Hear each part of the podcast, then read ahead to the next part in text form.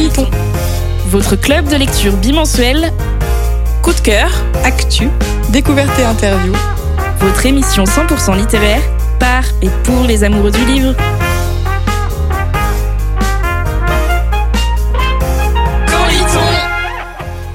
Bienvenue dans Quand lit-on, votre club de lecture radiophonique à retrouver en podcast, à la radio et sur Twitch. À la base, on partage une passion, la lecture, mais on est aussi devenu une joyeuse bande d'amis. Au programme, coup de cœur, événements, invités et débats. Retrouvez-nous aussi sur Instagram, camp.ly.on, pour encore plus de fun et de coulisses. Alors, quand est-ce qu'on lit? Vous connaissez déjà Mandy et Cassandre et je vous présente deux nouvelles lectrices qui nous ont rejoints, Laetitia et Ophélie. Bienvenue les filles Merci. Salut. Alors, euh, c'est parti pour un petit tour de table. Qu'est-ce qui vous a marqué ce mois-ci euh, Allez, on commence par Cassandre. Alors euh, moi ce mois-ci je suis allée voir euh, les animaux fantastiques, les secrets de Dumbledore euh, qu'on attendait euh, vraiment etc. Et j'ai été un peu déçue malheureusement. J'ai eu l'impression que le film a eu du mal à se positionner entre les animaux fantastiques et les secrets de Dumbledore, qu'il est un peu euh, euh, entre les deux. Du coup le scénario il est un peu mou. Norbert il subit un peu l'histoire et Dumbledore il maîtrise tout, mais au final il agit pas parce qu'on dit qu'il peut pas agir. Et, euh, et du coup, ça m'a un peu déçu. Outre quelques incohérences ou en mode les combats de magie, c'est beaucoup des combats à la Star Wars avec euh, ils épellent pas les sorts, etc. Et donc, euh, c'est un peu déçu d'un scénario un peu bancal, alors qu'il y a vraiment matière à faire euh, une belle chose. Ouais, je suis un peu d'accord. Bah, moi, je l'ai beaucoup aimé, mais je pense qu'il y a plein de défauts en effet, Ouais. et du coup, ça gâche un petit peu. euh, C'est peut-être aussi parce qu'on en attend toujours trop de cet univers finalement, et euh, bah, c'est plus facile d'être déçu que d'être euh, surpris finalement. Je pense qu'ils veulent beaucoup donner avec, aux fans et du coup, ils ont eu du mal à, à choisir euh, un axe. Bah, dites-nous vous si vous l'avez vu euh, dans les commentaires. Est-ce que vous l'avez vu autour de la table, euh, les filles? Ouais, Mandy? Moi j'ai adoré, mais je suis d'accord sur tous les points négatifs que tu soulèves en tout cas. Ouais. Mais la- la- l'amour de l'univers fait que voilà, c'est cher à ton cœur. Euh, Laetitia, ton petit quoi de neuf? Mon quoi de neuf, eh ben, je reviens de 5 jours de Rome où j'ai passé mon temps à marcher, à manger, à visiter, à manger, à m'en prendre plein les yeux, à manger. Euh, je m'arrête là parce que ça fait beaucoup de manger. Euh, ce que je retiens du voyage, eh bien, euh, beaucoup de risotto et un limbago. Donc ça, je m'en serais un peu passé. Euh, mais sinon, ces visites m'ont donné envie de me replonger dans la mythologie. C'est vraiment quelque chose que j'adore depuis que je suis toute petite, que ce soit Égypte, Rome ou grec. Et euh, du coup, j'avais envie de vous demander des conseils lecture par rapport à la mythologie. J'ai pensé bien sûr à Rick Riordan avec ses deux sagas Ouais, Percy Jackson. que j'ai euh, saigné euh, quand j'étais plus jeune, euh, le chant d'Achille, mais voilà, après, j'avais pas forcément d'autres idées. Donc, pareil, en commentaire, si vous avez des conseils lecture à me donner, je veux bien. Et du coup, je fais la petite transition un peu tirée par les cheveux avec une expo temporaire au Louvre du 28 avril au 25 juillet sur l'Égypte, le 8e siècle avant Jésus-Christ, donc la terre des pharaons, et notamment avec la Nubie. Donc voilà, j'ai hâte d'y aller. J'y suis pas allée, malheureusement, mais j'ai hâte d'y aller. Ça donne envie, euh, tous ces euh, projets, tous ces événements culturels. Et euh, moi aussi, j'adore la mythologie dans la, dans la littérature. Donc, on attend vos conseils en commentaire sur YouTube. Ophélie, c'est quoi ton petit quoi de neuf? Alors moi je me suis demandé qu'est-ce que j'ai fait ce mois-ci parce que j'ai passé mon temps sur un célèbre jeu de simulation de vie sur PC. Euh, mais bon, j'ai quand même fait quelque chose. Hein. Euh, j'ai été voir ce bon vieux Dumbledore, ce qu'il avait en stock aussi, mais bon, pas grand-chose, ouais, c'est vrai. Euh, et puis, et puis, bah effectivement, si on me connaît bien, en général, on se dit wow, euh, lis, mais ouais, j'ai lu un livre en entier, et euh, vous verrez pourquoi c'est un exploit hein, tout à l'heure. Euh, donc oui, donc j'ai profité d'une récente ristourne sur les e-books et je me suis procuré euh, Mexican Gothic, euh, qui a été écrit euh, par Sylvia Moreno Garcia chez chez Braslon et c'est sorti l'année dernière. Donc en fait, euh, on est euh, on est avec une femme accro euh, aux soirées mondaines à Mexico et elle est envoyée par son père chez euh, sa cousine. Et euh, j'en dis pas plus, mais en gros c'est très glauque. On a un manoir, euh, voilà, euh, un peu à l'anglaise. euh, au Mexique, c'est assez étrange et euh, franchement j'en ai cauchemardé. Euh, voilà, c'est très étrange, mais j'avais l'impression que j'étais observée la nuit du coup. Donc voilà, je vous le conseille si euh, vous avez envie de faire des cauchemars comme moi. Euh, non. euh, ouais, non, ça m'intéresse pas trop de faire des cauchemars, mais c'est vrai que je l'avais vu à sa sortie, il me tentait pas mal. Euh, et toi, Mandy, ton petit quoi de neuf Alors mon quoi de neuf, il est un petit peu plus feel good du coup. Euh, je vais vous parler de la série Earthstopper qui est sortie sur Netflix euh, le mois dernier et euh, donc qui est une adaptation du roman graphique de Alice Oseman et c'est bah, c'est un coup de cœur comme le roman graphique. C'est une série queer qui est pleine de bienveillance, de douceur et, et je trouve que ça manquait cruellement dans, dans le paysage culturel, vraiment une, une série LGBT qui, qui ne soit pas dramatique en fait et je pense qu'on a besoin de ce genre de représentation positive et euh, c'est vraiment chouette. Moi, je l'ai binge-watché et je vous conseille de le faire aussi si euh, c'est pas encore fait. Ah moi, je l'adore. Euh, bah, j'ai pas encore binge-watché binge la série, mais par contre, les romans graphiques, je les adore. J'adore les personnages et ouais, c'est que du feel good, que du cocooning, que du mignon. Donc voilà, un super conseil. Merci Mandy. moi, je vais vous parler du festival Ouest Hurlant qui avait lieu le 30 avril et 1er mai à Rennes. C'est un festival consacré aux cultures de l'imaginaire et c'était la toute première édition cette année. Et je trouve que pour une première, c'était vraiment super réussi. Euh, il y avait une super programmation, euh, de nombreux auteurs et autrices de fantasy, fantastique et science-fiction, euh, des tables rondes qui étaient super intéressantes aussi sur l'imaginaire, un espace avec des food trucks locaux. J'ai goûté les meilleurs cookies de ma vie, je vous assure. donc voilà, tout ça dans un lieu atypique. C'était dans une cité universitaire. je pense que c'est un festival qui a tout pour devenir grand et j'ai déjà hâte d'être l'année prochaine pour y retourner. ne me demandez pas pour combien de livres j'ai craqué. Si avec moi j'aurais dévalisé tous les euh, du, salon. En tout cas, j'adore les festivals euh, littéraires et j'avoue que j'aimerais beaucoup euh, qu'on ait un festival des littératures de l'imaginaire en Normandie, peut-être un jour. voilà pour le coin neuf du jour. N'hésitez pas à réagir sur YouTube et à nous dire si vous connaissez West-Hurlant ou si, vous avez vu le dernier film des animaux fantastiques. On va maintenant passer à la chronique coup de cœur. Mandy, c'est à toi. De quel livre vas-tu nous parler?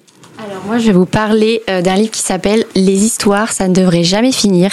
Euh, c'est un roman écrit par Esmé Planchon, publié chez Bayard et euh, c'est vraiment un coup de cœur. pour vous résumer ça rapidement, donc on va suivre Lucien, un lycéen de 16 ans qui donc est fan de la saga Les Mondes Invisibles. donc il tient un blog, il écrit des fanfictions et il est vraiment à, fond dans cet univers.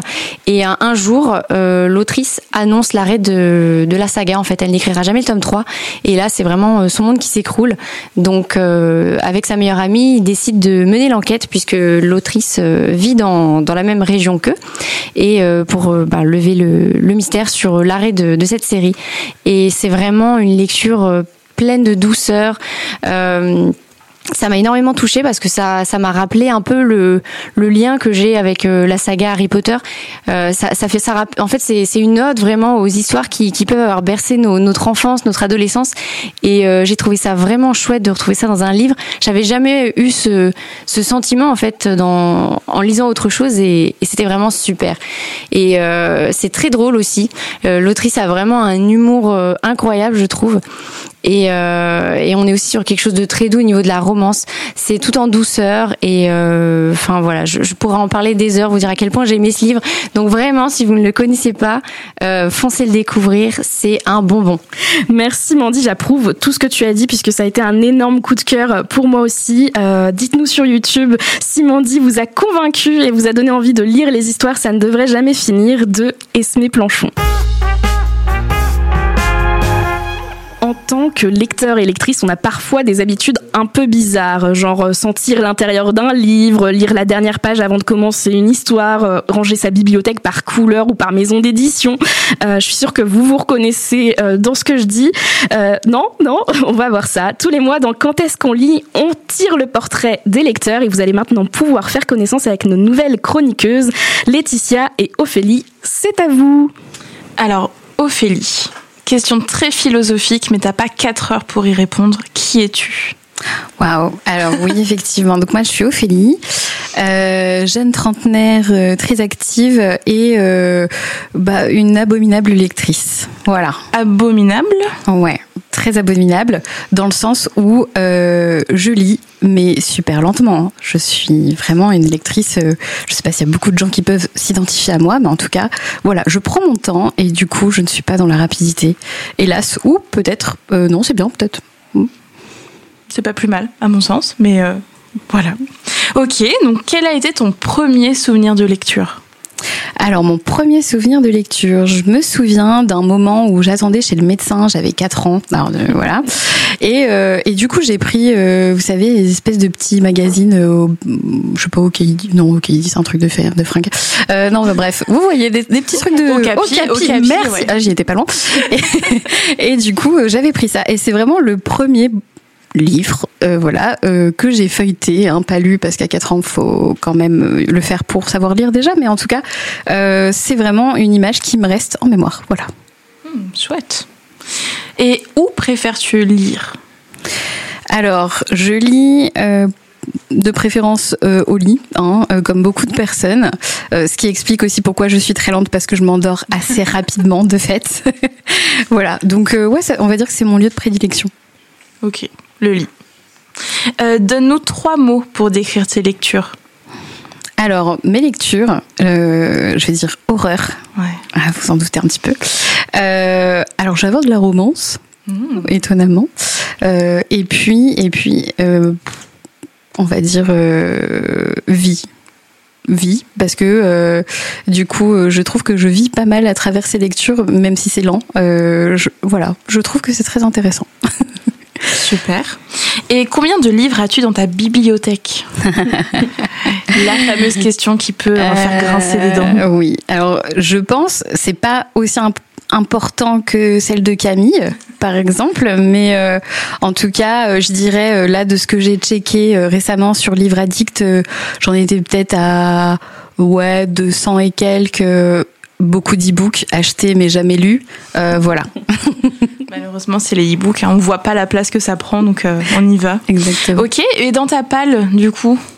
Alors, dans ma palle, tu peux compter euh, quasiment 180. D'accord. Là, je, te rejoins énormément là-dessus. Et dans ta wish list Ah, bah ma wish list, je l'ai vachement réduite récemment, figure-toi. Donc en fait, euh, je l'ai réduite et elle doit être à même pas 30 livres parce que j'ai vraiment épuré. Hein. Peut-être que j'étais partie à 50, 60, ce qui est beaucoup aussi pour moi. Mais euh, du coup, voilà, j'ai dit, allez, il y en a plein, hop, il va falloir être réaliste. De toute façon, c'est pas comme si euh, j'allais les lire demain. Voilà. C'est pas faux. Et euh, dernière question, est-ce que tu as une auteurice coup de cœur? Un ou une, pardon, auteurice coup de cœur? Alors ça c'est une très bonne question. Euh, alors j'avais noté des trucs, euh, mais en fait, bon, vous connaissez Stephen King? Bon, c'est assez classique, hein. mais en fait, je suis hyper classique. Bah, du gore, euh, enfin du gore, du horreur, un peu thriller. Ouais, ouais, ouais. Voilà, c'est pas déconnant avec ce que tu nous as dit, quoi. C'est ça. On va dire que c'est euh, celui que, que tu le trouveras le plus dans ma bibliothèque actuellement, et, et c'est tout, je crois. ok. Ok, super. J'ai pas d'autres questions. Eh bien, merci à toutes les deux pour ce portrait d'une lectrice être édité, c'est un vrai parcours du combattant. Faut-il continuer de croire en cette voie classique euh, par le biais d'une maison d'édition? Ou alors est-ce que euh, ce serait pas sympa de tenter l'aventure de l'auto-édition? On oppose, on oppose souvent les deux écoles au lieu d'essayer de les lier. Et pour en parler avec nous, nous accueillons Clément Flao, un jeune auteur normand auto-édité. Bonjour et bienvenue Clément. Bonjour tout le monde. Merci d'avoir répondu à notre invitation. Alors pour commencer, est-ce que tu peux nous parler de ton parcours en tant qu'auteur? Quelle place a l'écriture dans ta vie? Alors, c'est une vaste question, toujours de parler de la place de l'écriture. Ce que j'ai envie de dire, ça prend toute la place dans ma vie quasiment. Euh, j'ai commencé très tôt, comme beaucoup d'auteurs, d'auteurs et d'autrices. Euh, j'ai commencé quand j'étais tout petit, dès que j'étais en âge d'écrire finalement, où j'ai dessiné juste des couvertures, des résumés au départ. Et puis au bout d'un moment, j'ai commencé à écrire des romans de plus en plus aboutis. Le premier, donc La théorie du serpent, avait été édité chez une, dans une maison d'édition j'ai repris les droits un petit peu plus tard, donc on va pas trop en parler de celui-ci. Euh, et donc très naturellement, ensuite, je me suis tourné vers l'auto-édition parce que ça me semblait la solution la, la plus la plus proche de ce que je voulais faire moi ce qui me plaisait le plus en tant qu'auteur. Et donc j'ai continué sur cette euh, sur cette voie-là. Puis euh, pas à pas, je me suis construit un petit peu mon, petit univers, mon petit lectorat. Et puis bah ça continue. Et pour le moment, c'est cool. Eh bien super. On va on va parler hein, de, tes choix, de l'auto-édition. Euh, mais d'abord, combien de romans est-ce que tu as publié jusqu'à maintenant et à quel type de public s'adresse-t-il?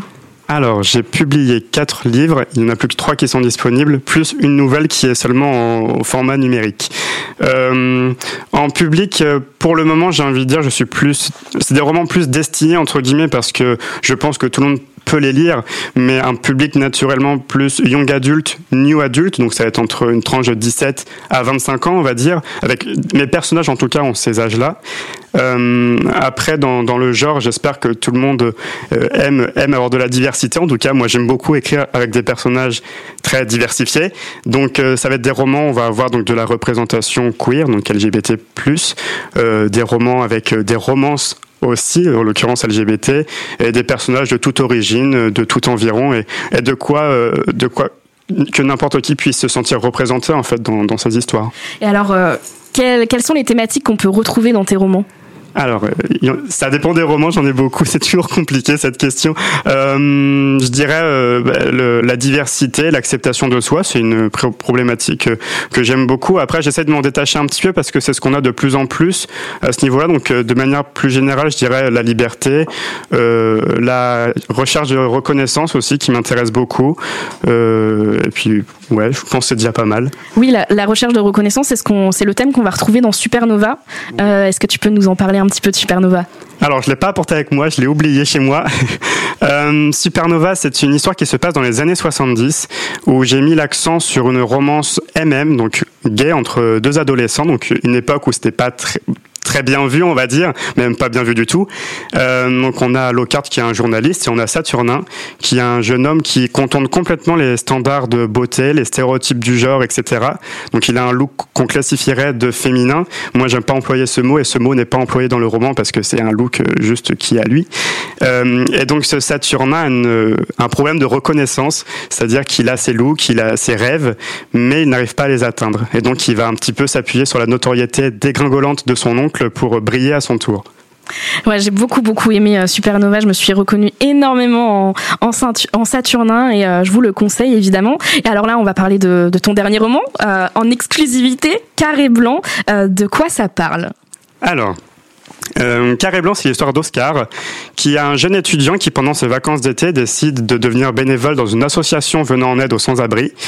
Et en fait, il fait partie du service téléphonique grâce auquel il peut téléphoner en fait tous les jours. Enfin, c'est lui qui reçoit des appels tous les jours euh, d'anonymes de personnes qui veulent simplement en fait qu'on leur tienne compagnie. Euh, et donc de plus en plus, il y a un anonyme justement qui va l'appeler. Euh, il y a des sentiments qui vont se mêler un petit peu à, leur discussion. Sauf que ironie du sort, en fait, Oscar euh, a une maladie génétique depuis qu'il est tout petit, une rétinite pigmentaire, qui fait qu'il devient un drap aveugle avant la fin de l'année. Donc il va continuer de discuter. Donc il y a le choc quand même, mais à côté, il va réussir à se confier à une seule personne. C'est cet anonyme justement. Et le jour où il va lui demander de le rencontrer enfin, cet anonyme va refuser. Et Oscar va se donner une mission. En l'occurrence, c'est mettre un visage sur cette voie avant qu'il ne perde définitivement la vue. Oui, on sent que c'est des sujets qui sont forts, des, des, des thèmes qui te tiennent à cœur. Euh, Qu'est-ce qui t'inspire ou t'a inspiré pour écrire? Euh, c'est la vie quotidienne. Tous les auteurs diront ça aussi, j'imagine, mais c'est ma vie. Ce sont des parties de moi. Carré blanc, c'est assez différent parce que ce, ne sont pas des sujets qui me sont très très proches. En l'occurrence, j'ai réussi à aborder des choses qui me sont chères. Euh, donc il y a tout ce qui fait partie du deuil par rapport à une période de ma vie, mais ça c'est assez secondaire. Euh, après, je dirais que le sujet principal de Carré blanc, c'est accepter qu'on a besoin d'aide, accepter les mains tendues et ne pas avoir honte de les accepter surtout. Et donc c'est un peu la problématique principale d'Oscar, le personnage principal. Et c'est ce qui m'a beaucoup inspiré parce que je suis du genre à rester solitaire et à rester dans mon coin et j'aimais bien cette problématique d'accepter justement cette main tendue. Euh, je crois qu'il y a d'ailleurs une belle opération autour euh, de la sortie de Carré Blanc que tu as mis en place euh, pour l'achat d'un exemplaire de Carré Blanc. Est-ce que tu peux nous donner plus de détails? Alors oui, donc Carré Blanc se passe dans une association venant en aide aux sans-abri qui s'appelle Le Fleuve Rose, qui est à Rouen, justement, la ville où j'habite. Sauf que cette association est fictive, elle n'existe pas, et ça me semblait en fait essentiel de, me, de mettre un petit peu de cet argent que je vais avoir avec ce livre. Je vais pas gagner des milliers des cents, mais ça me semblait important en fait euh, de, que de l'argent parte vraiment pour une association venant en aide aux sans-abri. Donc j'ai choisi Lazare de Rouen, c'est Action pour les sans-abri, et ça permettra donc de, de récolter des, des, couvertures, récolter des, des plats chauds, des, des, denrées en tout cas pour, pour des maraudes en fait pour distribuer aux, aux sans-abri de Rouen. Donc euh, du coup, euh, pour chaque livre acheté, il y a un euro, qui est reversé à l'association. Je trouve que c'est une super belle action. c'est en et voilà, c'est tout à ton honneur. Donc bravo à toi. on va parler de l'auto-édition maintenant. Qu'est-ce qui t'a donné envie de te lancer dans la voie de l'auto-édition? Comment est-ce que tu as entendu parler de l'auto-édition? Alors j'en ai entendu un peu parler au hasard, j'ai envie de dire. Euh, je revenais d'une petite déception au niveau de l'édition euh, classique en maison d'édition. Euh, je cherchais une autre solution. Pour, pour le coup, en fait, je publiais mes histoires sur Wattpad, qui est une plateforme gratuite d'écriture. Ça me plaisait beaucoup, mais en même temps, j'avais envie d'une évolution parce qu'on on ne peut pas vivre de publier ces histoires sur une plateforme gratuite. Et en faisant quelques recherches, je suis tombé sur l'auto-édition. Quand j'ai commencé, j'étais pas du tout sur les réseaux sociaux, je ne connaissais pas l'auto-édition. Et ben, je me suis renseigné un petit peu, j'ai fait mon petit nid au niveau de, de l'auto-édition. Et en arrivant sur Bookstagram, j'ai vu qu'en fait, on était des centaines de milliers et qu'en fait, je ne suis pas du tout seul à faire ce, genre de moyens. Je me, sens, suis senti un peu moins unique en l'occurrence. Mais non, j'ai vraiment apprécié de voir que c'est quelque chose qui se développait et, qui est de mieux en mieux vu, heureusement. Et euh, qu'est-ce qui t'a donné, qu'est-ce qui t'a donné envie de te, lancer dans la voie de l'auto-édition du coup? Euh, ça a été du, du, jour au lendemain. Je suis quelqu'un de très spontané, en fait, j'y réfléchis pas et, et, je me prépare à rien du tout. Je, un jour, j'ai décidé de publier un roman tout seul. Je me suis renseigné, j'ai créé la micro-entreprise, j'ai sorti le roman et ça s'est passé juste euh, comme ça. Ça paraît si simple quand, quand, tu, quand tu dis comme ça. Euh, justement, quelles sont les différentes étapes pour s'auto-éditer? Alors la première étape, c'est de créer sa propre entreprise parce qu'il y a des transferts d'argent, donc on ne peut pas transférer de l'argent comme ça sans se déclarer nulle part. Donc j'ai créé ma micro-entreprise, donc un seul salarié, moi. Euh, après, donc, euh, il y a plusieurs étapes. Euh, c'est faire le roman, évidemment, puisqu'on est auteur. On le met sur la plateforme d'auto-édition et puis euh, bah, ça se passe tout seul. En fait, il faut un ISBN, c'est l'identité du roman pour qu'il soit classifié. Il faut l'envoyer à la Bibliothèque de France aussi. Donc, c'est quelque chose d'obligatoire pour un, un, auteur. Et puis voilà, déclarer son argent, c'est bien aussi. c'est mieux, c'est sûr. Euh, mais justement, par rapport à l'auto-édition et l'édition classique, euh, finalement, en tant qu'auteur, euh, tu à la fois l'auteur, l'éditeur, le correcteur. Euh, comment tu fais pour jongler avec toutes ces casquettes? Alors je ne suis pas du tout correcteur, je suis une quiche en orthographe, le dis à chaque fois, mais euh, mes romans sont des, des champs de mine, c'est-à-dire qu'il y a une faute tous les paragraphes, c'est insupportable. Euh, donc euh, bah, comment je suis en fait, c'est que je ne reste pas tout seul, ça s'appelle ça s'appelle l'auto-édition, il y a édition dedans, et on n'a pas tous les capacités de faire euh, tout dans l'édition, je pense que peu de personnes peuvent peuvent, tout faire euh, d'un seul coup, donc il faut un peu dédouaner de son travail, donner des choses à certaines personnes. Moi la correction, je la garde pas pour moi, ça c'est sûr et certain. Euh, le graphisme et l'illustration, par exemple, ça dépend. Supernova, je l'ai fait.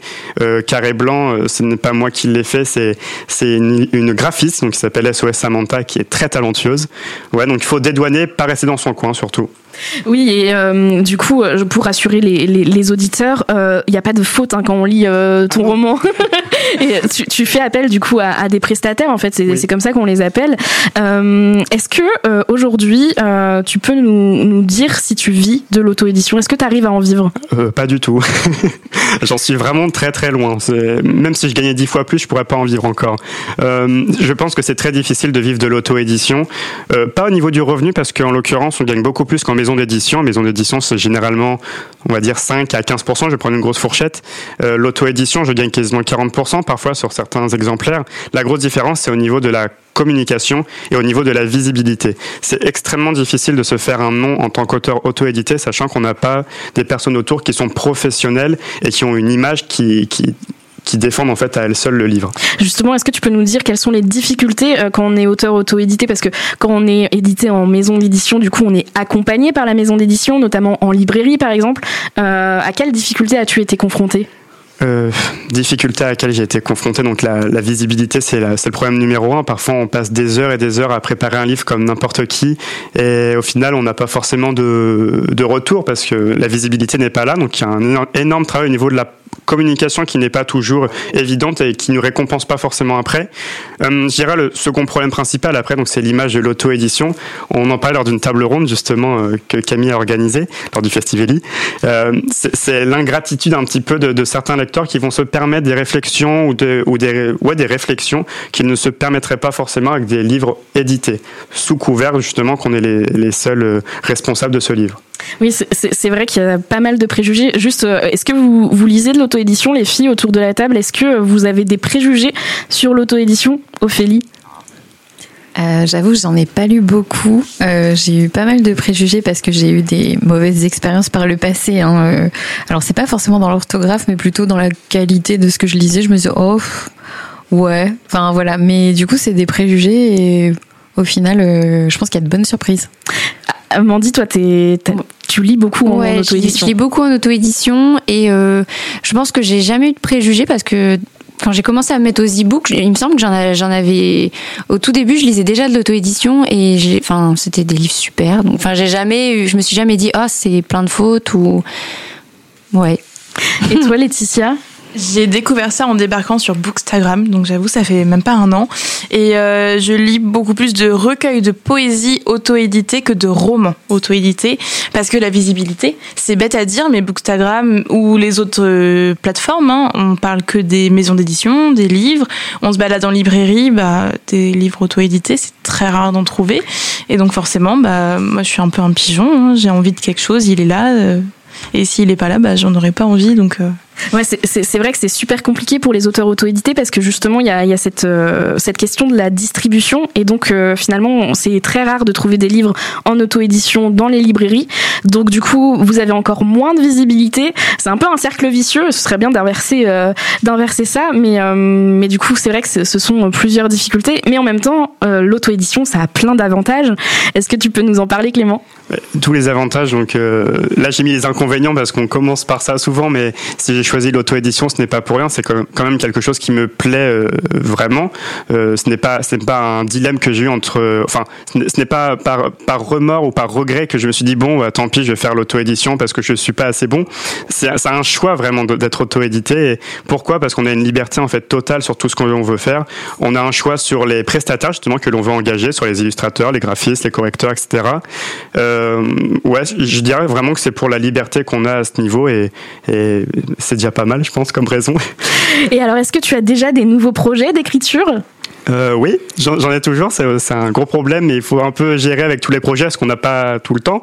Euh, J'ai le Garçon Jeu d'hiver, donc qui est sur Wattpad en ce moment. C'est un roman fantastique, donc avec une petite romance. C'est, on va dire que le prochain qui va arriver, je vous donne une petite exclusivité parce que j'en parle pas encore du tout. Euh, ça s'appelle Nos heures sous les planches, et donc ça sera une romance sur le milieu du théâtre et du cambriolage. J'adore le mélange entre théâtre cambriolage, mais c'est trop bien. Merci pour cette exclu, c'est trop cool, ça me fait vraiment plaisir euh, que tu donnes cette exclu euh, à. J'arrive pas à dire le mot exclu, hein, c'est vraiment compliqué pour moi. à quand est-ce qu'on lit? Euh, Une dernière question où est-ce qu'on peut suivre ton actualité et commander tes livres? Alors, on, peut suivre mon actualité, je pense principalement sur Instagram, c'est la, plateforme où je suis le plus le plus visible déjà et le plus actif surtout. Euh, mes romans peuvent être trouvés sur euh, le grand site Amazon, qui est pas très bien, mais il a au moins la qualité de de, nous donner une visibilité. Euh, après, je suis actif aussi sur TikTok. J'aime beaucoup TikTok. J'essaye de, de, me restreindre, mais parfois c'est plus fort que moi. Je passe des matinées sur TikTok. et puis voilà. Sinon, dans ma boutique, donc qui est en lien sur Instagram, pour avoir des petites dédicaces, c'est toujours bien. Du coup, sur Instagram, c'est clément.flao, si je me trompe pas, ou Clément Flao, euh, tout attaché. Ou, Clément-du-bas Flao, c'est un des trois. C'est un des trois. Euh, et oui, c'est vrai que sur TikTok, vous pouvez retrouver Clément, mais il, fait des TikTok tellement drôles, donc TikTok, des petites vidéos euh, d'humour, et vraiment, je trouve que ça a un poids aussi pour les auteurs. je pense que c'est un vrai tremplin pour pouvoir faire connaître ses livres. C'est aussi pour ça que tu t'es mis sur TikTok. Oui, oui. Euh, je, en fait, je, fais du théâtre depuis que j'ai 8 ans, donc il y a très longtemps. Et TikTok, j'ai trouvé vraiment mon compte dessus à pouvoir faire euh, des, bêtises, entre guillemets, à pouvoir faire de l'humour sur des choses. Euh, je n'aurais même pas pensé faire de l'humour sur des livres que j'écris. Et finalement, j'ai vraiment adoré cette expérience. Et maintenant, bah, j'en fais tout le temps. Eh bien, merci beaucoup, Clément Flao. On souhaite évidemment plein de succès à Carré Blanc et à tes autres romans. Mais celui-ci, vraiment, foncez l'acheter, foncez le commander. Il, il est génial. Euh, et euh, on espère que ça vous aura permis d'en savoir plus sur l'auto-édition c'est le moment de jouer. Et Laetitia, c'est toi notre maître du jeu. Que nous as-tu concocté? Alors, je pense que je suis plus stressée que vous, les compétiteurs. Ça, je vous le dis. Alors, le principe du jeu est vraiment super simple. Je vais vous donner trois mots. Il va falloir trouver le titre. Et le thème, c'est Feel Good. Alors, euh, feel good, oui, mais j'ai exclu les plus connus, euh, le développement personnel, un peu. J'ai exclu des Gounel, j'ai exclu euh, Martin Lugan, j'ai exclu Yon. Enfin voilà, j'ai. Mais c'est que ceux que je connais. Bah ouais, en fait, je voulais pas que ce soit trop facile, mais je voulais pas non plus que ce soit trop dur. En vrai, je pense que ça va, ça va le faire. Ça va le faire. C'est quand même des titres qui ont fait couler de l'encre sur Bookstagram. Ok. Voilà, c'est pas euh, le petit livre auto-édité, par exemple, vu que j'en lis pas, comme vous l'avez entendu tout à l'heure. Alors, à gagner euh, des Kinder Country. Il y en a neuf, mais il y a que cinq, cinq titres à découvrir, donc tout le monde en aura en fait. Ah, Et, euh, super. voilà. Ouais, ça dépend. Voilà. Action directe. Ok. Avec de consolation. Alors, euh, le premier quiz, du coup, trois mots. Café, Londres, reconversion. Les gens malheureux boivent du café là ou un truc comme ça. Ah, Martin Lugan. Ah non, oui, ah non. Café Londres. Il y a pas quelqu'un qui ouvre une. Il y a pas un livre il y a quelqu'un qui ouvre une bibliothèque à Londres, une librairie café, je sais pas quoi. La, char- la, cha- euh, la petite boulangerie du bout du monde ou la, la- c'est la même autrice. Jenny Colgan. Exactement, c'est la même autrice. Je pensais plutôt à Rendez-vous au Cupcake Café, Euh, mais c'est exactement ça. Donc Rendez-vous au Cupcake Café, qu'est-ce que c'est? Eh bien, c'est Izzy qui se fait licencier, mais vraiment un peu salement par euh, son copain. Enfin bref, son copain il travaille avec elle, il la licencie, donc c'est un peu un peu bad tout ça. Euh, et elle décide de vivre son rêve. Elle fait des cupcakes. Elle est vraiment super douée en pâtisserie. Elle se dit, vas-y, c'est maintenant, je tente. Et du coup, elle ouvre et on suit un petit peu sa vie euh, où elle ouvre son café euh, dans ben, tous les côtés bien et tous les côtés en même temps difficiles. Et c'est super, super chouette. Et C'est ça- très doux. Et ça donne envie de manger des cupcakes. Exactement, il y a des recettes. Chaque début de chapitre, ça a une recette. Et ben j'étais là en mode, mais faut que je tente. Enfin, voilà, donc plutôt chouette. Ok, mais vous voyez, hein, c'est pas si difficile ouais, ouais. que ça.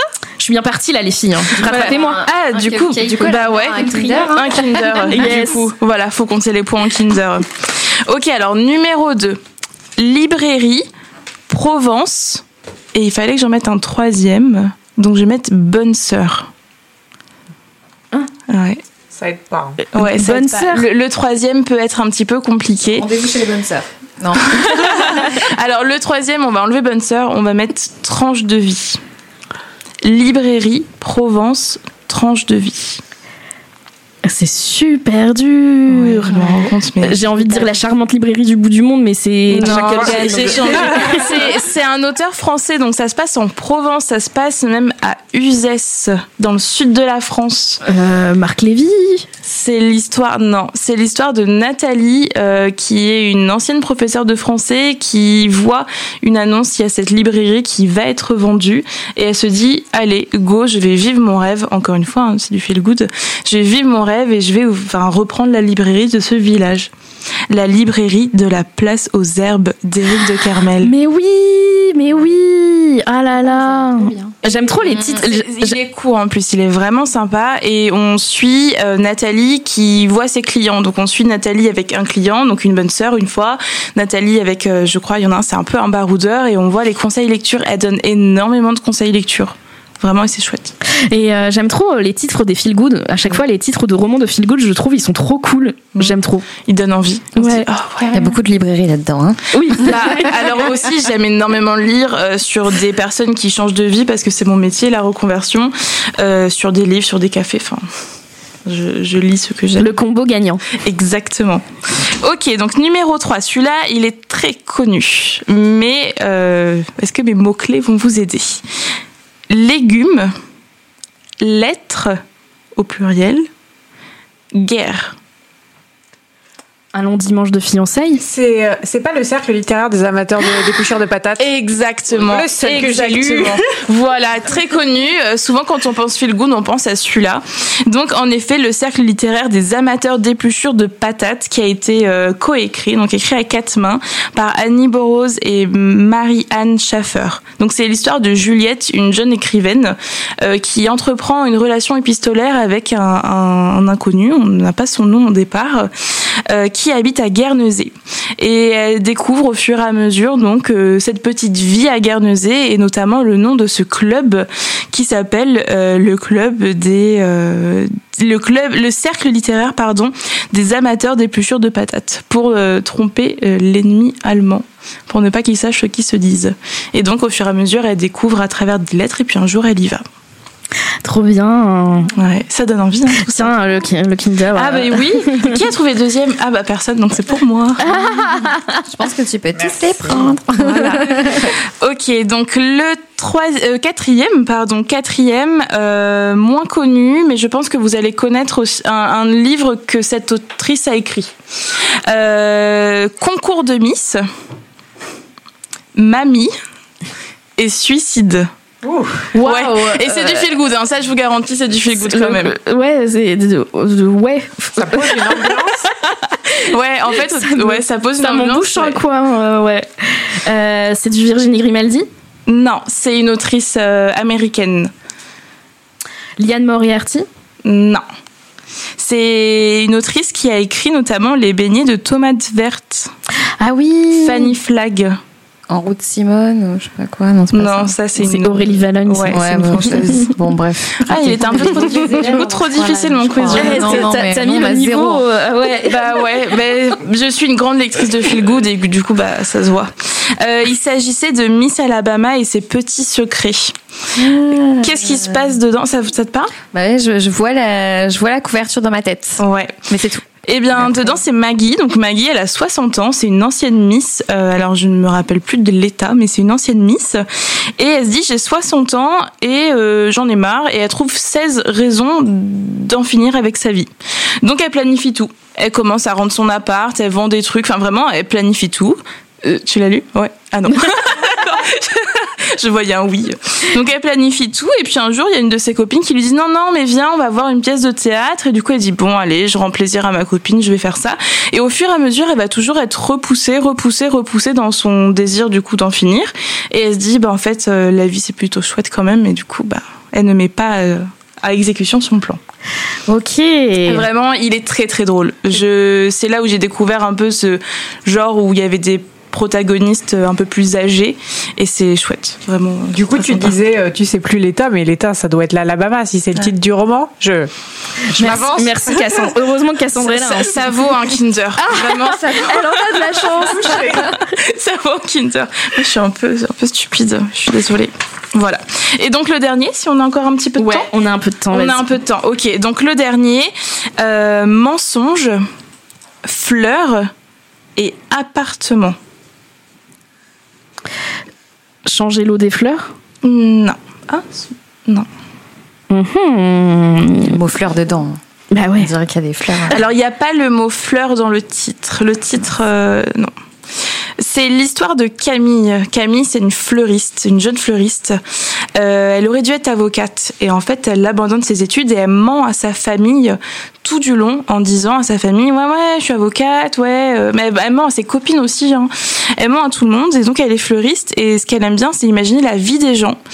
Et elle aime bien regarder à travers les fenêtres. Et notamment elle se dit bah quelle est la meilleure façon d'imaginer la vie des gens que d'aller visiter des appartements à acheter donc elle, visite l'appartement de Marguerite. Et Marguerite euh, donc euh, c'est une petite mamie aussi. Et elle se sent seule. Donc elle se dit quelle est la meilleure façon d'avoir de la compagnie. C'est d'avoir des gens qui viennent visiter son appartement. Mais elle veut pas vendre. Et au milieu il y a Thomas l'agent immobilier qui essaye de vendre l'appartement alors que Marguerite veut pas vendre et que Camille veut pas acheter c'est excellent. C'est excellent. vraiment c'est super sympa. Euh, c'est français. Ça s'appelle La Somme de nos vies et c'est Sophie Astrabi l'autrice. Génial. Génial. Voilà, et bah, ouais. franchement ouais, ouais, trop trop envie de lire tout ça. Ah bah lui c'est un de mes coups de cœur de cet été. Vraiment je l'ai lu mais d'une traite euh, mmh. c'est chouette. Et ben merci beaucoup Laetitia. J'espère que vous vous êtes autant amusés que nous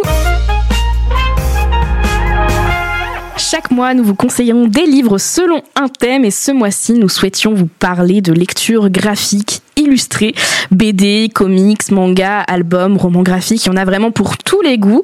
Euh, c'est parti pour un condensé de recommandations illustrées. Qui veut commencer, Mandy? Eh ben, pourquoi pas? Euh, Moi, j'ai ramené euh, Les règles de l'amitié. C'est un roman euh, graphique des éditions Jungle.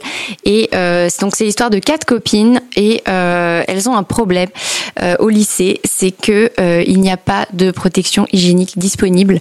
et donc, c'est bah, problématique. Et ça va être vraiment un livre qui va tourner autour de, ces thématiques que sont les règles, l'amitié, le fait de se battre pour, pour ça. Et et j'ai trouvé ça vraiment euh, super intéressant. Euh, c'est, c'est vraiment quelque chose d'important euh, de lever le, bah, le tabou, notamment sur, sur les règles. Et, et voilà, c'est un roman qui m'a beaucoup touchée bah, par rapport à ça et que je conseille vraiment à lire. peu importe les âges, enfin surtout voilà pour les jeunes filles, les parents, tout âge, c'est une lecture super importante. Ouais, je l'ai lu et je l'ai adoré aussi. C'est vraiment euh, féministe, je trouve, et euh, je pense que c'est un livre qu'on peut lire euh, jeune et moins jeune pour vraiment déconstruire en fait nos, nos préjugés sur les règles qui sont oh faut pas en parler, c'est sale, etc. Mais en fait, c'est pas sale du tout. Hein, voilà. Donc ouais, super recommandation. Merci Mandy, Ophélie. Non, je regardais aussi euh, sur sa couverture, il y a marqué hashtag sans tabou. Euh, il y a un petit jeu de mots dedans, j'ai trouvé ça génial. Yes. Enfin voilà. Euh, donc moi j'étais aussi, bah, en fait, je lis très vite finalement les illustrés. de fait, j'ai ramené Tokyo Tarareba Girls, qui est un manga écrit par Akiko Higashimura euh, et c'est publié aux éditions du Lézard Noir. Alors ce livre et moi, on s'est rencontrés tout à fait par hasard. Euh, euh, C'était au Festival international de la bande dessinée à Angoulême cette année. Et en fait, je, je déambulais euh, dans un, endroit où, voilà, je me disais, il y a que des éditeurs indépendants, des petits livres. Est-ce que je m'y intéresse ou pas? Et en fait, j'ai entendu euh, la dame du Lézard Noir pitcher ce livre à une personne, voilà. Et je l'ai entendu dans une oreille. Je me suis dit, ah mais attends, ça a l'air trop bien. Donc je vous le pitch rapidement aussi, euh, autant que je l'ai entendu. Donc euh, c'est l'histoire d'une d'une fille qui s'appelle Ringo, qui est trentenaire, qui euh, travaille à la télé et en fait elle elle se rend compte que l'un de ses collègues, voire son supérieur, est un gars à qui elle a mis un râteau il y a quelques années, au début de sa vingtaine. Et là, tout compte fait, elle se dit tiens, il est pas mal en fait ce gars. sauf que bah voilà, elle se fait des films dans sa tête et elle son passé c'est de pouvoir en parler après avec ses copines le soir. Donc elles se rejoignent dans un bar et elles se mettent des murges, tout simplement.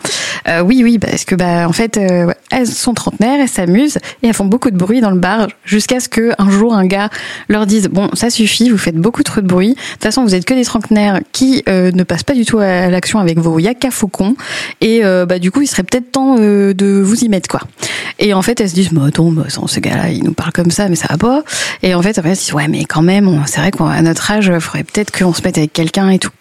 Et en fait, elle se donne pour objectif de trouver une personne avec qui euh, faire leur vie avant les JO de 2020. Parce que oui, ce, petit manga date un petit peu. Moi, je le découvre un peu après tout le monde et je l'ai trouvé génial. Donc j'ai le tome 1, j'ai le tome 2, j'ai le tome 3. J'espère les lire un jour sans, sans m'endormir, du coup, devant. Mais non, c'est vraiment chouette. Voilà, je vous le recommande. Eh ben, merci beaucoup, Ophélie. Euh, Laetitia, qu'est-ce que tu vas nous, nous recommander? Alors, je lis très très peu d'illustrés, donc euh, j'ai un peu tordu le thème euh, et j'en suis désolée. je voulais vous parler de poésie. je lis de la poésie et notamment de recueils de poésie qui sont illustrés. Donc là, si je vous dis ça, vous voyez. Rupicor. Voilà, exactement. Donc déjà, c'est enfin, magnifique. J'ai découvert la poésie, j'ai redécouvert la poésie avec elle, la poésie moderne. Et euh, notamment, les illustrations sont magnifiques. J'ai pas les livres avec moi, donc euh, tenez. Voilà. Euh, dans le même style, il y a d'autres poètes aussi euh, français euh, de nos âges euh, qu'on pourrait côtoyer mais qu'on ne côtoie pas et euh, qui mélangent l'art des mots et l'art du crayon et du, des visuels assez sympathiques, notamment Adrien du compte Instagram Vagalam. Je ne sais pas si vous avez déjà vu passer. il a sorti son premier recueil il y a pas si longtemps que ça. Je crois que je me le suis offert pour Noël, qui s'appelle Je ne finirai jamais ce livre, qui est entre le recueil de poésie plutôt euh, le journal intime. Et sinon, un autre type d'illustration, donc toujours de la poésie, avec euh, Lucas Clavel qui euh, met de la musique derrière ses, mots. Et donc, c'est une sorte d'illustration, je trouve. Ouais, bah bravo pour ce petit détournement. ça fait toujours plaisir de parler de poésie. Cassandre, qu'est-ce que tu nous conseilles? Alors, quand il a fallu choisir un livre illustré, je me suis posée dans ma bibliothèque en me demandant ce que j'allais bien pouvoir choisir parce que j'en ai lu beaucoup des illustrés et beaucoup de très bonnes lectures et c'était savoir qu'est-ce qui se détache, qu'est-ce qui se détache du lot et qui n'était pas juste une, une, chouette lecture mais vraiment quelque chose de percutant. Et euh, je me suis finalement tournée vers quelque chose de très peu fun euh, vers euh, Moss euh, de Art Spiegelman euh, parce que j'ai repensé, je l'ai étudié au lycée et euh, je m'y suis jamais replongée. On avait juste étudié des planches, etc. dans le cadre des cours. Et en fait, c'est resté dans ma tête, dans mon inconscient, etc. Et l'année dernière, je me suis procuré les deux tomes. Donc là, c'est un petit coffret et et je me suis rappelé pourquoi ça avait marqué. Euh, tout d'abord, les, les, dessins, ils sont secs, ils sont beaucoup plus durs et rudes parce que ça retransmet, euh, c'est le thème, et c'est pas ce que je suis habituée. Ensuite, la thématique avec le fils qui raconte le parcours de ses parents rescapés de la Shoah et euh, cet héritage familial qui est, familial qui est lourd à porter. Et enfin, euh, la justesse avec laquelle l'auteur il raconte cela en prenant le parti pris de, de dessiner euh, les Juifs en souris, les Allemands en chat, etc. pour un peu toutes les, tous les pays ou toutes les populations. Et euh, donc là, ouais, c'est un petit coffret où il y a les deux tomes qui a été édité par euh, Flammarion et qui est vraiment très bien. Ça se lit très vite et c'est prenant et ça marque comme lecture. Eh ben, merci beaucoup pour ces découvertes et redécouvertes. C'est vrai qu'avec les illustrés, je trouve qu'on peut aborder euh, toutes sortes de thèmes et euh, redécouvrir l'histoire, redécouvrir des cultures aussi. Donc euh, voilà, j'adore toujours alterner mes lectures entre romans et illustrés et j'espère que ça vous a donné envie. Pouvoir passer à euh, la lecture d'extraits. Euh, Cassandre, c'est toi qui, qui, qui s'y colle et c'est un de mes livres préférés et je suis ravie qu'on en parle dans Quand est-ce qu'on lit. Euh, quel univers vas-tu nous faire découvrir? Après avoir évoqué les lectures graphiques, je vous propose qu'on se plonge ou plutôt qu'on s'envole vers l'univers du faiseur de rêves de Laini Taylor. C'est une duologie, donc c'est parfait si vous voulez pas faire exploser votre pile à lire. Ça a été publié chez Lumens pas très récemment, ça date de 2017. Et dans le roman, on suit deux personnages, Laszlo et Sarai, et ils vont être amenés à se rencontrer euh, en premier lieu au travers du rêve de Laszlo. Et l'univers, il prend place dans un monde fantastique qui se rapproche de l'Orient. Ça a été un vrai coup de cœur pour moi, en plus des personnages de l'histoire. C'est la plume de l'autrice pour moi qui est onirique, euh, qui, change vraiment. Et donc je vais vous lire euh, le passage d'introduction qui, je trouve, représente bien euh, la, plume qu'on retrouve tout au long de la duologie.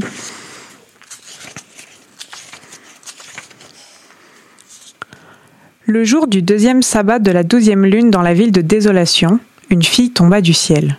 Elle avait la peau bleue et le sang rouge. Dans sa chute, elle s'empala sur un portail de fer forgé, atrocement déformé par l'impact. Elle demeura accrochée là, cambrée de façon improbable, aussi gracieuse qu'une danseuse sacrée en pamoison au bras d'un amant, maintenue en place par un poinçon lisse dans la, pointe, dans la pointe qui dépassait de son sternum, scintillait telle une broche. Elle frémit un court instant lorsque son fantôme se libéra, puis de ses longs cheveux tombèrent en pluie des dizaines de bourgeons de roses de porcelaine. Plus tard, on raconterait qu'il s'agissait de cœurs de colibri et non de simples pétales. Qu'elle n'avait pas versé son sang mais pleuré un torrent de larmes écarlates, qu'elle avait passé sa langue sur ses dents dans un geste obscène avant de rendre son dernier souffle, pendu, la tête en bas, qu'elle avait vomi un serpent dont la forme oblongue s'était mue en fumée au contact du sol, qu'un flot de papillons de nuit frénétiques avait surgi pour tenter de la soulever. Seul ce dernier point était vrai. Mais les efforts des insectes étaient voués à l'échec. Ils n'avaient pas plus que des bouches d'enfants arrondies par la surprise et même à plusieurs dizaines, ils ne parvinrent qu'à s'agiter inutilement, tirant çà et là sur les mèches de ses cheveux assombris, jusqu'à ce que leurs ailes ploient sous le poids de son sang. Ils furent ensuite emportés avec les bourgeons par une violente rafale de vent chargée de poussière qui s'engouffra soudain dans la rue. Au même instant, la terre se souleva et le ciel tourna sur son axe. Un étrange éclat transperça le tourbillon de fumée pour venir aveugler les habitants de désolation. Débris dans l'atmosphère, flambois de lumière, puanteur de salpêtre, une explosion donc. Il s'avérerait plus tard qu'ils étaient tous passés très près de la mort, mais seule cette jeune fille tombée du ciel avait succombé. Elle était pieds nus, la bouche tachée de sang, rouge cramoisi, les poches pleines de prunes, le visage juvénile, les traits ciselés, l'air stupéfait, mais bel et bien morte. Elle avait aussi la peau bleue, d'un bleu clair opalin, celui des bleuets, des ailes de libellule ou d'un ciel de printemps plutôt qu'estival. Quelqu'un se mit alors à hurler. suivi de la foule immense des autres. Il s'époumonait non parce qu'une fille était morte, mais parce qu'elle avait la peau bleue, ce qui avait son importance à désolation. Même après que le ciel eut cessé d'osciller, la terre de trembler, même une fois les dernières fumerolles de l'explosion dissipées, les clameurs ne se calmèrent pas. Les voix se nourrissaient les unes les autres, tel un virus répandu dans l'atmosphère. Après avoir repris ses esprits, le fantôme invisible de la fille à la peau bleue se percha, démuni et impuissant sur l'extrémité, en tête de lance du poinçon qui saillait juste au-dessus de sa propre poitrine immobile. Frissonnant, il pencha la tête en arrière et leva tristement les yeux vers le ciel. Les cris n'avaient pas cessé, et de l'autre côté de la ville, perché sur un monolithe de métal poli comme un miroir, une, une statue frémit, comme réveillée par le tumulte, puis souleva lentement sa grande tête cornue. Merci beaucoup Cassandre, ça me donne trop envie de relire cette duologie, cette duologie que j'aime très très très fort. Je crois que je l'ai découverte en 2016 ou 2017 et, euh, et depuis euh, ou 2017 ouais, je crois qu'il est sorti en 2017 et, euh, et j'ai trop envie de le relire maintenant. Donc merci beaucoup. Ah voilà, j'ai perdu les mots. Alors c'est le moment de partir à l'aventure puisqu'on vous propose en fin d'émission des découvertes et aujourd'hui c'est Ophélie qui va nous emmener dans l'univers du jeu vidéo. Alors voilà, vous avez bien compris que je finis plus les jeux vidéo que les livres, en ce moment en tout cas. Et euh, parmi ceux que j'adore et qui sont très cosy, si on reste sur la thématique cosy, euh, vous avez peut-être entendu parler de Spirit Farer, qui a été euh, notamment produit par Thunder Lotus, donc c'est un studio qui euh, a aussi des jeux euh, avec ce, type de, de, graphisme, donc c'est très dessiné, c'est magnifique, c'est très illustré. Et euh, du coup, pour l'occasion, euh, je voulais vous en parler parce que c'est un jeu très facile d'accès. Euh, moi, je l'ai eu sur Nintendo Switch. Et pour en tout et pour tout, en termes de temps de jeu, si on le finit, parce que j'ai cru comprendre que peut-être que tout le monde n'est pas forcément jeu vidéo et tout le monde ne va peut-être pas au bout des jeux vidéo, donc je vous incite vraiment à y aller. Celui-ci, euh, si vous y êtes, vous pouvez mettre 30 heures. Voilà, si vous avez du temps. des, lectures euh, qui pourraient peut-être vous tomber des mains, et ben lancez-vous sur Spirit Farer. Donc en fait, on y, on y a euh, un petit personnage, une, une jeune femme qui euh, va remplacer Charon, donc le voilà le passeur comme on connaît dans la mythologie, et en fait, il va lui laisser un peu les clés de son bateau pour faire traverser des âmes de voilà de, de l'aspect de on va dire de, de, jeunes trépassés à bah oui il va falloir aller vers l'au-delà et en fait, euh, elle va aller récupérer ses âmes un petit peu partout dans une superbe carte, euh, un monde euh, magnifique qui est en fait plein d'îlots, voilà, plein d'îles avec une bande son magique aussi.